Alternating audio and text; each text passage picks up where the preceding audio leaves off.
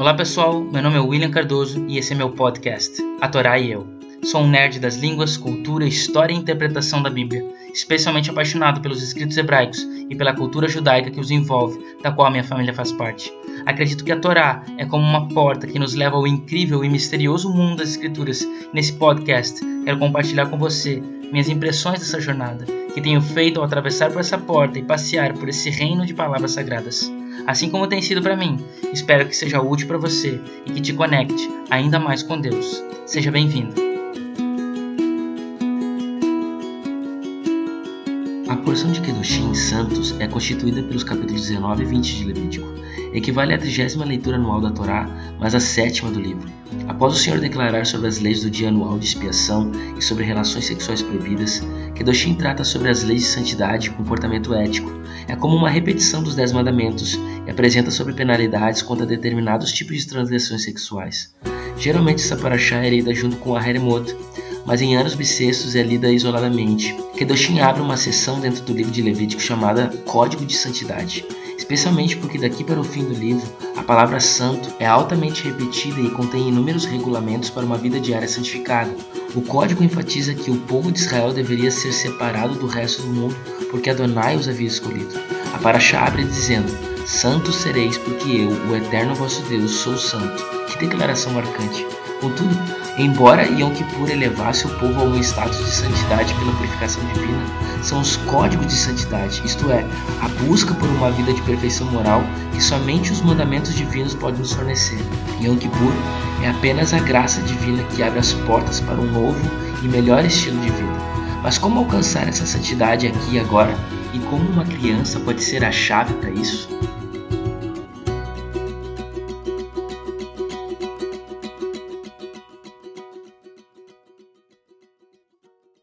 Então essa porção, a porção de Kedoshim, a nossa porção dessa semana para Shat Kedoshim, a porção dos santos, ela é uma porção que concentra, portanto, na definição de um código de santidade. É uma sequência de leis que contém esses mandamentos sobre a ética prática da vida diária de Israel, só que contém mais mandamentos do que qualquer outra paraxá, do que qualquer outra porção. É a que mais contém mandamentos sobre essa essa prática ética de vida. E ela começa então com o Senhor dizendo a Moisés: Sede santos, porque eu, o Senhor vosso Deus, sou santo. É isso que diz em Levítico, capítulo 19, versos 1 e 2. Agora, o que é santidade? O que significa santidade? O que é ser santo? O que é santidade? Na verdade, para que nós possamos entender da perspectiva bíblica e o que isso tem de importante para nós. Em hebraico, a palavra kedushá, a partir da palavra kadosh, né, kadash, o verbo kadash, ele significa santidade ou a ideia de deixar de lado. E é interessante, isso vai aparecer na própria Paraxá, no finalzinho do capítulo 20, Levítico 20, verso 26. Ser-me-eis santos, porque eu, Senhor, sou, sou santo e separei-vos dos povos para serdes meus. Veja que aqui nós temos duas palavras. Kadosh, vocês vão ser Kadosh, porque eu separei. Badal, em hebraico. Daí que vem a palavra Havdalah, né, que é o verbo é, que vem do verbo separar. Vocês vão ser Kadosh, porque eu badalo vocês, porque eu separei vocês. Isso é muito legal porque a primeira vez que a palavra, que o verbo badal, o verbo separar, ele aparece na Bíblia, ele aparece em Gênesis no capítulo 1, quando Deus separou a luz das trevas, e em seguida ele separa o firmamento das águas, ele separa a porção seca da porção molhada, ele separa os animais que voam dos animais que nadam, ou seja, os que nadam no ar e os que voam é, no mar e ele também separa os animais da terra dos seres humanos. E por fim, ele, mais uma vez badalo, ele separa os seis dias do sétimo dia, que é a criação. Deus é um separador. E portanto, separar tem a ver com santificar. Por isso eu separei o dia de sábado, eu santifiquei o dia de sábado, porque eu separei ele dos outros dias. E por isso vocês vão também santificar, vocês vão separar. Outras palavras hebraicas que usam essa raiz, não a raiz badal, mas agora a raiz kadash, do verbo kadash, é o verbo kadosh, é, é a palavra kadosh, que significa santo, Kiddush, que significa santificar o vinho, Kadish, que significa santificar o nome, Kiddushin, que significa a santificação de uma aliança, que é a cerimônia de casamento, e assim por diante. Kadosh conota a esfera do sagrado, que está radicalmente separado de tudo o que é pecaminoso e do que é profano. Kadosh não tem a ver com profano, Kadosh não tem a ver com secularidade. Kadosh não tem a ver com algo que envolva o pecado. Assim, é ser sublime, é ser elevado, isso é ser Kadosh. Além de toda comparação e totalmente único, inteiramente justo, grande e tremendo, cheio de luz e de poder, e deve ser escolhido e favorecido como algo próprio de Deus. Tudo isso é ser Kadosh, tudo isso é ser santo, é algo sublime, é algo reservado, favorecido, como se fosse feito e escolhido pelo próprio Deus. Vocês lembram do que eu acabei de falar? Deus ele separou a criação, ele escolheu a criação, ele fez a criação, ele tornou sublime e perfeita e por isso ela é santa. Então, ser santo é ser como algo feito no primeiro dia da criação, ou nos dias da criação, nos primeiros momentos da criação. Na verdade, a santidade é um sinônimo para o próprio Senhor. Nós costumamos chamá-lo, né, Hakadosh, e aí vem um aposto, Baruhu, que significa bendito seja ele. Isso é impressionante porque Deus, ele é chamado de o santo, ele é chamado de Deus, ele é chamado de eterno, ele é chamado de misericordioso, de bondoso, ele é chamado de amor. Deus tem muitos nomes e tem muitas formas de nós chamá-lo mas o interessante é que de todos os nomes divinos, o nome divino no qual nós declaramos algo após falar o seu nome é a expressão quando santo, quando nós o chamamos de santo. Santo, peraí, bendito seja ele. Por quê? Porque ele é o único santo. Deuses existem vários. Eternos existem vários também na perspectiva da mitologia humana. Se nós dissermos misericordiosos, existem também deuses misericordiosos, mas santo, separado, reservado, perfeito, pleno, só existe um. Portanto, bendito seja este, que é o Santo dos Santos, o Santo de todos. A ideia do santo, a ideia de Kadosh, implica, portanto, em diferenciação e ou separação. O reino do sagrado é totalmente separado do reino do comum, do habitual, do profano, do secular. O santo ele é singular, ele é inspirador. Mesmo podemos dizer que o santo ele é terrível. Ele é temível e ele é terrível. Como nós dizemos aqui na, na Amidah, Hanorá, o temível, o terrível porque ele é santo. Como santo, Hakadosh, Deus, ele é absolutamente único, ele é distinto, ele é sagrado, ele é separado de todas as coisas, ele se separa, ele é o auto-separador. Como o único do seu tipo, não existe outro Deus assim. Não existe algo assim, nunca nenhum Deus foi considerado sagrado na perspectiva na qual a Bíblia nos apresenta o nosso Deus. E ele é o único digno de verdadeiro culto, o único digno de adoração, pois só ele é inigualável, sem rival e está em relação ao mundo como o Criador e como o Senhor do universo. Sim, somente o Senhor é infinita e eternamente outro. Ele não é mais um, ele é outro, outro totalmente diferente, conhecido como o eu sou o que sou, ou o eterno o excelente. Santidade, então, amigos, implica mais do que uma separação abstrata ou uma separação metafísica indiferente, conforme sugerido por várias formas de dualismo. Não tem a ver com isso, vocês entendem? É, santidade não tem a ver com santo versus profano. Não, santidade é algo exclusivo. Santidade é algo único, que não existe uma dualidade. Mas ao contrário, a santidade é a separação real, tanto física quanto espiritual, do que é mundano, do que nós chamamos de rulim, aquilo que é comum, aquilo que é normal, aquilo que é natural, banal, comum ou mal.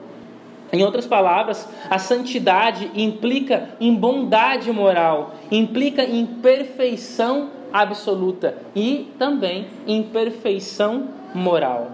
É impossível que o santo possa tolerar o pecado. É impossível que o santo possa tolerar a maldade, uma vez que isso seria negar a distinção entre o próprio sagrado e o profano e assim minar a natureza da própria santidade. Não há como o santo compactuar com aquilo que é contrário a ele, com aquilo que não é ele, com aquilo que é diferente do que ele é, porque ele é outro. O santo, ele está em oposição ao profano e, portanto, o Senhor, ele precisa e ele faz isso, ele odeia e ele se opõe a tudo aquilo que viola o que é santo, tudo aquilo que viola o que é sagrado. Tudo que não é sagrado, tudo que é rulim, então está em oposição à santidade. E se está em oposição à santidade, está em oposição à essência do que Deus é, porque Deus é santo.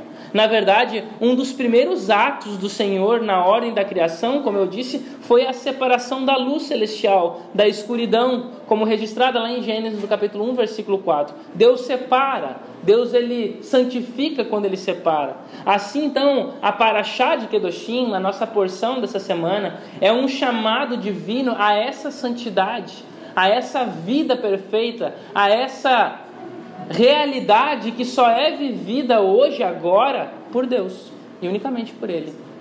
É ser como Ele, é tornar-se Ele. Ser santo é ser um tipo de Deus. Para isso, vários mandamentos práticos são dados nessa porção da Torá. Se você ler os, os capítulos aqui, o capítulo 18, o capítulo 19, você vai até se prestar bem atenção perceber que esses mandamentos que apresentam aqui são mandamentos que nos fazem lembrar os, os dez mandamentos. Por exemplo, olha o versículo 3, capítulo 19, verso 3. Depois de declarar, olha, vocês vão ser santos.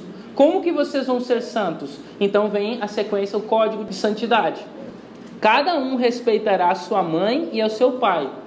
Que mandamento é esse? Quinto mandamento. E guardará os meus sábados. Que mandamento é esse? Quarto mandamento. Eu sou o Senhor vosso Deus. Que mandamento é esse?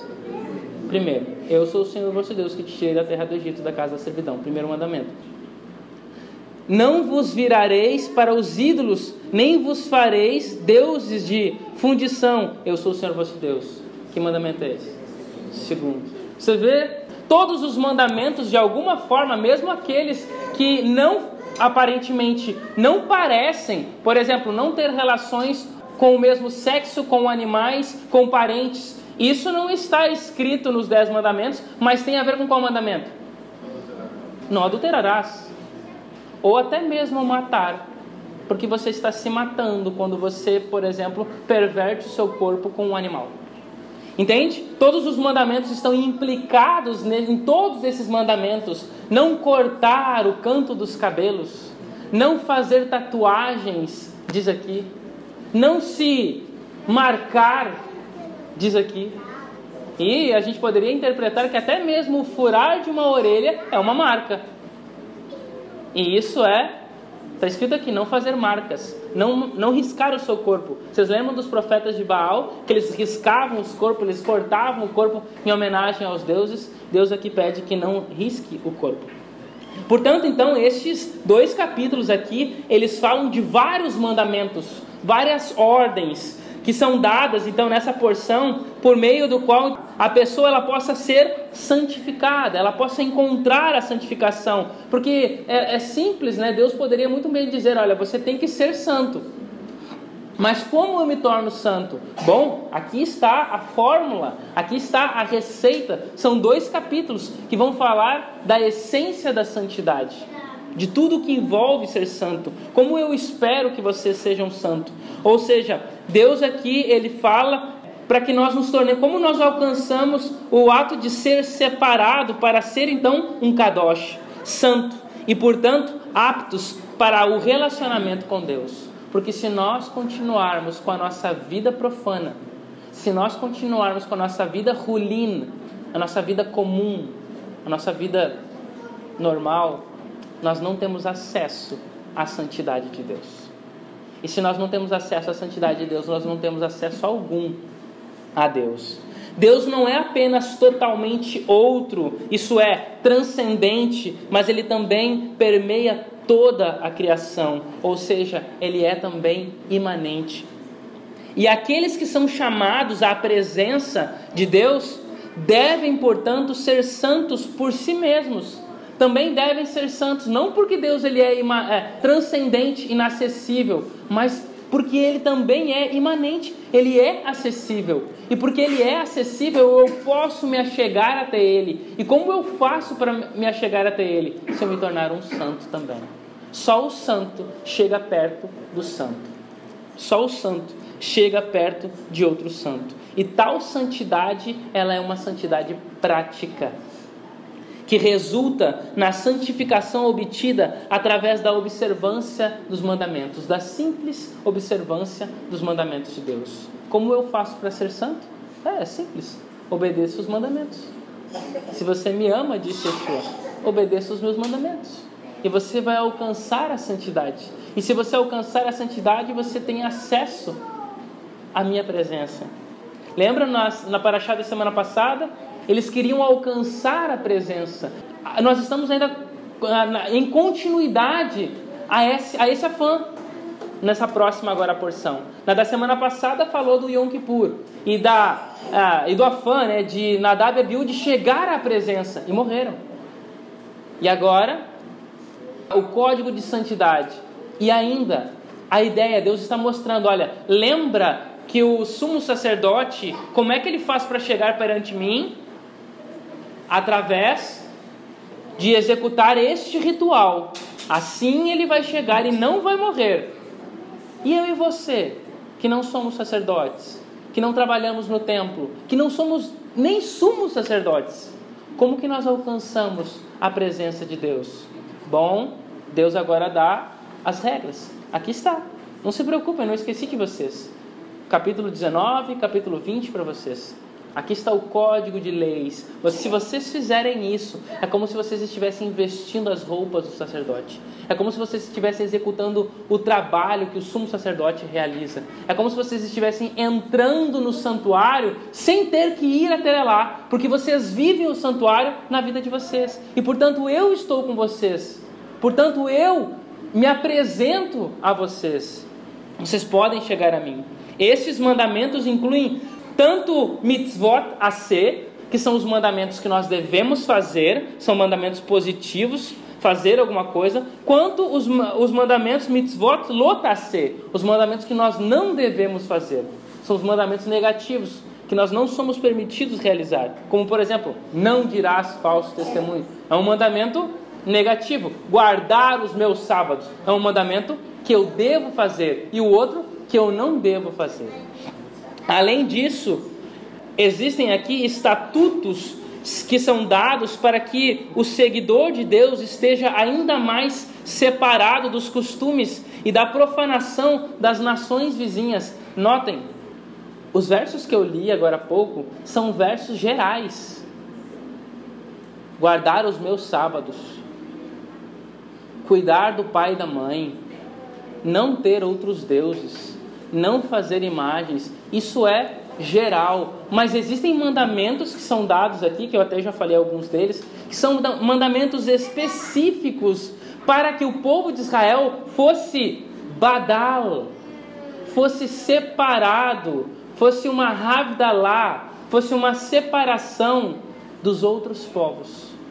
E portanto, como é que é o cabelo dos outros povos? Ah, os outros povos cortam o cabelo em moicano, portanto vocês vão fazer o contrário. Vocês vão deixar em cima baixinho e dos lados vocês vão deixar comprido. O que, que os outros povos eles fazem? Ah, eles têm o costume de, por causa da cultura deles, de marcar no seu corpo com tatuagem e também fazerem cicatrizes em honra aos seus mortos. Pois então vocês não vão fazer isso.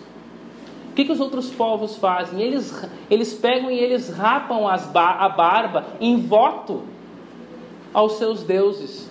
Pois então vocês vão deixar a barba grande. E quando vocês forem cortar, vocês vão cortar a barba e não raspá-la. tudo o que eles fazem, vocês vão fazer diferente, porque a maioria faz assim, mas eu sou outro. Eu não sou igual. E vocês serão outro para mim também. Três vezes nessa paraxá, o chamado à santidade é feito. Primeiro, no capítulo 19, versículo 2, diz: Santo vocês vão ser, porque eu, o Senhor, vosso Deus, sou santo. O segundo chamado, Levítico 20, versículo 7. Portanto, santificai-vos e sede santos, pois eu, o Senhor, vosso Deus, sou santo. Terceiro chamado, Levítico 20, verso 26, que eu já li. Ser-me-eis santos, porque eu, o Senhor, sou santo, e separei-vos dos povos para serdes meus. Porque o Senhor é santo, meus amigos. Os israelitas não poderiam estar em relacionamento com Ele se eles se envolvessem em práticas e idolatrias e costumes profanos dos vizinhos, dos outros. Vocês estão entendendo? Vocês conseguem entender o quão importante isso na nossa vida hoje? Porque nós não vivemos uma vida diferente da época em que eles viviam com os, com os cananeus. Quem somos nós hoje? Nós somos os seguidores de Deus. E quem são as outras pessoas aí fora? São os cananeus, aqueles que não seguem a Deus. Nós temos uma missão de levar a mensagem de verdade a essas pessoas. Mas ao levar essa mensagem de verdade, nós devemos nos manter santificados. Nós devemos nos manter em perfeição. Portanto, eles foram chamados, os israelitas, para serem separados de tudo o que era ou que fosse profano. Isso acontece desde Levítico capítulo 11, a alimentação. O que, que eles comem, disse Deus? pois vocês vão comer esses e esses animais. Qual é a explicação, Senhor? Silêncio.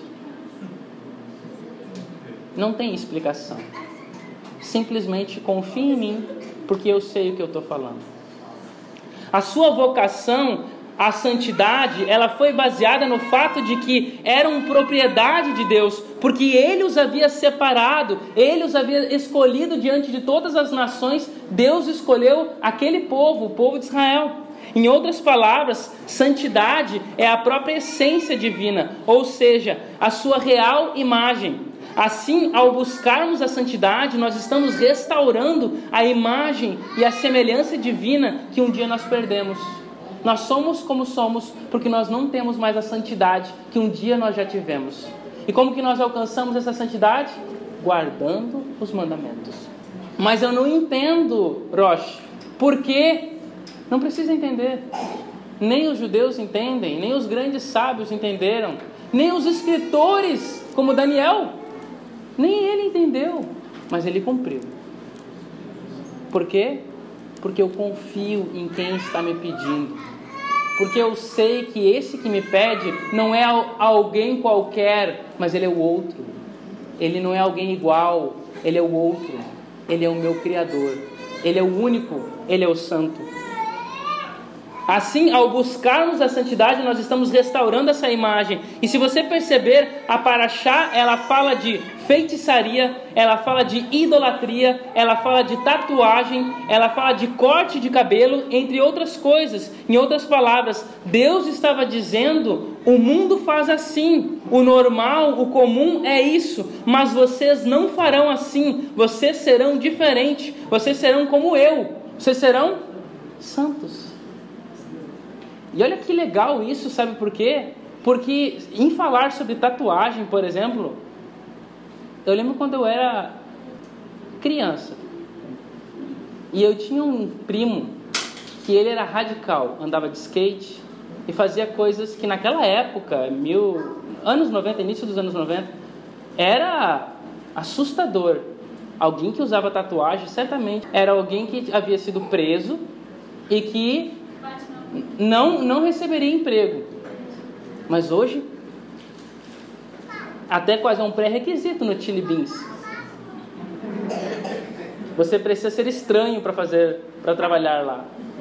Então veja, e o mundo, o mundo, ele ele advoga a questão da tatuagem, a questão do, do, corte de cabelo, porque nós imitamos os nossos artistas, os jogadores de futebol, e tudo aquilo que eles ditam como regra e como moda é o que nós fazemos. Mas a minha pergunta para vocês é, é, é: é esse o objetivo da nossa vida? Qual é o objetivo da nossa vida? O que nós estamos fazendo aqui? O que, que eu tenho no final, após fazer uma tatuagem? Qual é a realização que eu tenho na minha vida? Ou beber, ou vestir certo tipo de roupa que é ofensiva. Qual é o objetivo nisso? O que, que eu realizei? Quando eu for velho, eu olhar para trás, o que eu vou perceber sobre mim? Porque nós só pensamos no agora, nós só pensamos no presente e nós esquecemos da santidade a qual nós devemos representar na nossa vida. Qual é a sua motivação, eu pergunto, amigos? Qual é a sua motivação para ir para o céu? Qual é a sua motivação? Qual tem sido a motivação sua para você chegar no céu? É viver eternamente? É viver uma vida com, é, sem dor, sem sofrimento, sem morte, etc., é ganhar uma recompensa pela sua disciplina e austeridade de vida aqui nessa terra? Não, eu não fiz isso, eu guardei todos os mandamentos, eu tive uma vida difícil de ser vivida que ninguém queria e por isso eu mereço a recompensa viver eternamente. Esse é o nosso foco ao almejar o céu. A nossa verdadeira motivação deveria ser porque nós queremos estar com o nosso Criador. Simplesmente isso. Eu preciso conhecer o meu Pai.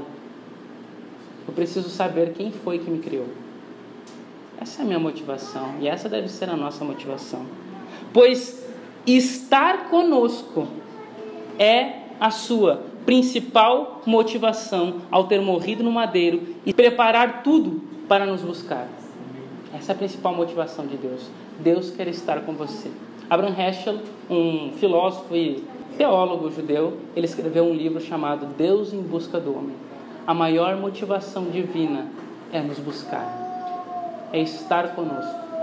Qual é a nossa motivação? Viver eternamente vai ser um privilégio, porque eu vou estar do lado do meu Criador.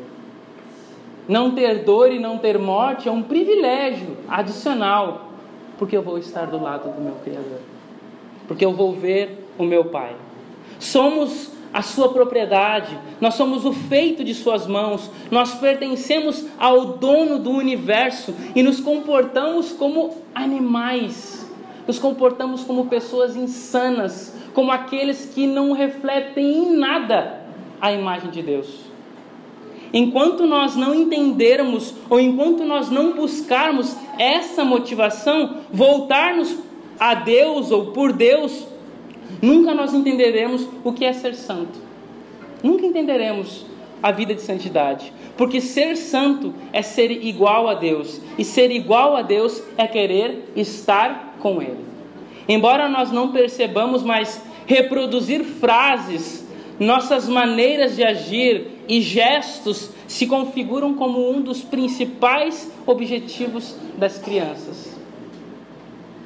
As crianças, elas gostam de nos imitar. Reproduzir as nossas frases, repetir os nossos gestos. E o meio em que nós vivemos cria quem somos aonde nós estamos, quem você é. Você é quem você é por causa do meio no qual você nasceu, por causa das influências que você sofreu.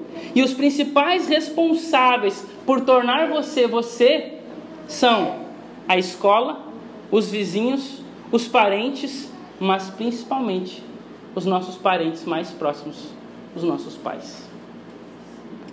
Porque a imitação é a maneira pela qual as crianças aprendem melhor.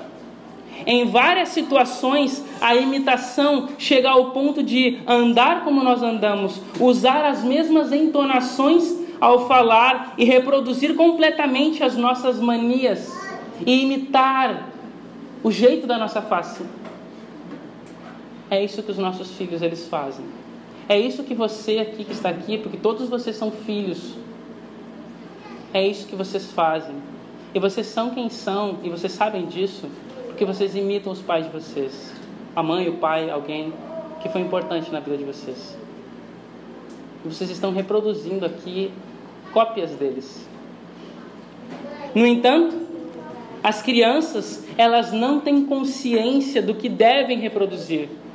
E o que é necessário esquecer e até mesmo evitar. E por isso as crianças reproduzem tanto coisas boas quanto coisas ruins. Porque as crianças não têm consciência. Elas simplesmente só sabem imitar. E elas nasceram para imitar. Minha esposa estava me falando aqui que certa vez ela ouviu que, que quando a criança ela nasce, bebezinho feto, já recém-nascido, né? Um RN. Ela, a criança tende a dormir na mesma posição em que ela estava, né? Quando a mãe dormia. Porque ela imita a posição da mãe, mesmo já separada da mãe, mas ela imita. Desde quando a gente nasce, a gente nasce imitando.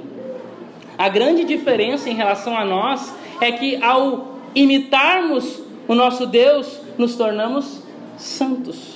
Pois não há influência negativa alguma nele, nenhum mau comportamento a ser adquirido, ao contrário, imitar a Deus da nossa parte, como as crianças fazem conosco, é pura santidade, é pura perfeição. O mimetismo infantil, ele começa desde o nascimento, como eu disse, e muitos recém-nascidos, por exemplo, eles copiam os movimentos faciais, já que eles não podem falar ainda. Mas é ao completar um ano que a verdadeira imitação, ou a imitação com intenção, aparece na criança. Quando ela completa um ano, a imitação com intenção começa a aparecer na criança. Quando eu era. Quando eu era, não faz pouco tempo, quando a Sara era mais nova. Eu estava tentando lembrar de uma história e eu lembrei que na porta da minha casa, do, do meu quarto, desculpa, na porta do meu quarto, eu instalei aquele aparelho de, de fazer barra. Só que juntamente ali eu instalei as minhas argolas. Eu gosto de fazer argolas, né? igual ginasta, né? Argolas. Coloquei as minhas argolas e eu deixava elas baixas porque era para fazer o dip, né? O trabalho de tríceps, né? E aí eu lembro que uma certa vez eu saí do banheiro, porque era uma suíte, o quarto é uma suíte, eu saí do banheiro e tava a Sara pendurada ali. E aí eu perguntei para ela o que, que ela estava fazendo. E ela não entende, né? Porque ela já tinha ouvido eu falar que fazia ginástica. E ela disse: Eu estou fazendo mágica. E até hoje é assim, até hoje eu brinco com ela, balé mágico, que significa ginástica olímpica, né? Ela chama de balé mágico. Ginástica olímpica. Então, mágica, por que, por que ela estava fazendo aquilo? Imitando. Uma vez o Noah, a mesma coisa, né? Ainda, ainda com exercício, eu lembro desses episódios do exercício. Eu tenho uma barra em casa, né? Barra de musculação. E aí eu puxo aquela barra e eu lembro de uma vez que eu depois que é, porque é um exercício, faz barra e depois faz outro, outro exercício é, com o corpo, né? E, e aí eu saí e o Noah saiu correndo, me imitando, saiu puxando a barra, obviamente, né? Parecia o, a cabeça de batata, né? Só faltou sair os, saiu os bracinhos assim, porque não tem força. E outro dia, minha esposa também estava fazendo exercícios e lá estava ele, o Noah, fazendo os mesmos. Eu cheguei a filmar isso fazendo os mesmos exercícios. Por que eles fazem essas coisas? Porque eles querem nos imitar. Eles querem ser iguais a nós. O que leva a criança à imitação? Em parte, é a conexão instantânea que esse mimetismo cria entre o pai e o filho. Por que, que eles imitam, amigos? Porque isso cria uma conexão entre a criança e nós pais. Que legal, não? Cria uma conexão eles estão buscando se conectar conosco ao nos imitar. E quando uma criança imita os pais fazendo ginástica, por exemplo, elas estão comunicando a ligação que elas têm com os pais. E é por isso que tem crianças que gostam de certo tipo de coisa e crianças que não gostam. Sabe por quê? Porque são os pais que influenciaram e através da imitação que essas crianças fizeram dos seus pais. Se o pai gosta de futebol, a criança joga futebol. Seu pai gosta de skate, a criança anda de skate e não joga futebol, geralmente. São os pais que influenciam, porque existe uma conexão que foi, foi criada. Eu sou como meu pai. Eu não sou outro. Eu sou igual a ele. A imitação também é um trampolim para a independência. Quando começam as crianças a perceber que conseguem imitar muitas das ações dos pais, as crianças ficam maravilhadas, porque ela pensa, sabe o que? Por que, que ela fica maravilhada? Porque ela pensa o seguinte: eu posso ser como ele. Eu consigo ser igual a ele. Até que enfim eu sei fazer o que ele sabe fazer.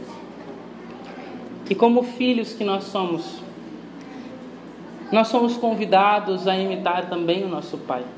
Não o nosso Pai aqui da terra.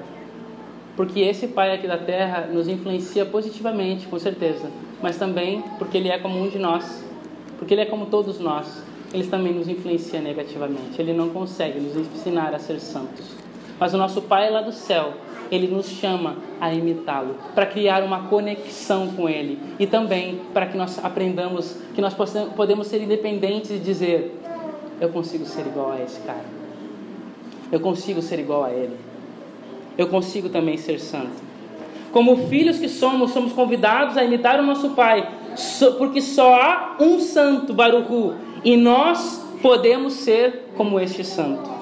E exatamente por isso a declaração divina aqui neste verso, no versículo 2 do capítulo 19 de Levítico é Kedoshim Tihiu, Kikadoshani, santo sereis, porque eu sou santo. O verbo raiar aqui, que é o verbo ser, ele tem o sentido de se tornar, de acontecer, de vir a ser. Em outras palavras, você vai se tornar santo quando você guarda os meus mandamentos. Você vai acontecer santo. Você vai vir a ser santo. Você vai passar de um aspecto para outro aspecto quando você for santo quando você fizer os meus mandamentos, então se tornar santo.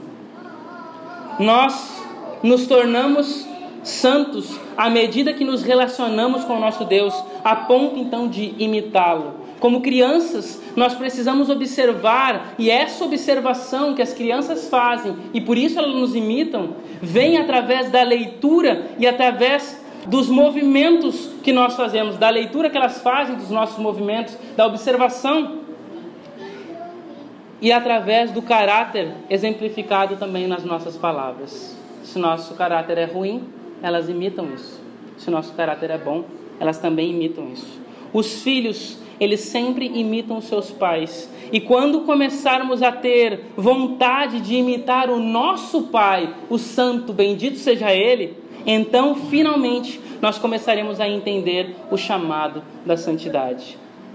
Qual é o seu objetivo na existência. Se for estar com o seu Pai, com o seu Criador, seja como uma criança, seja santo, imite.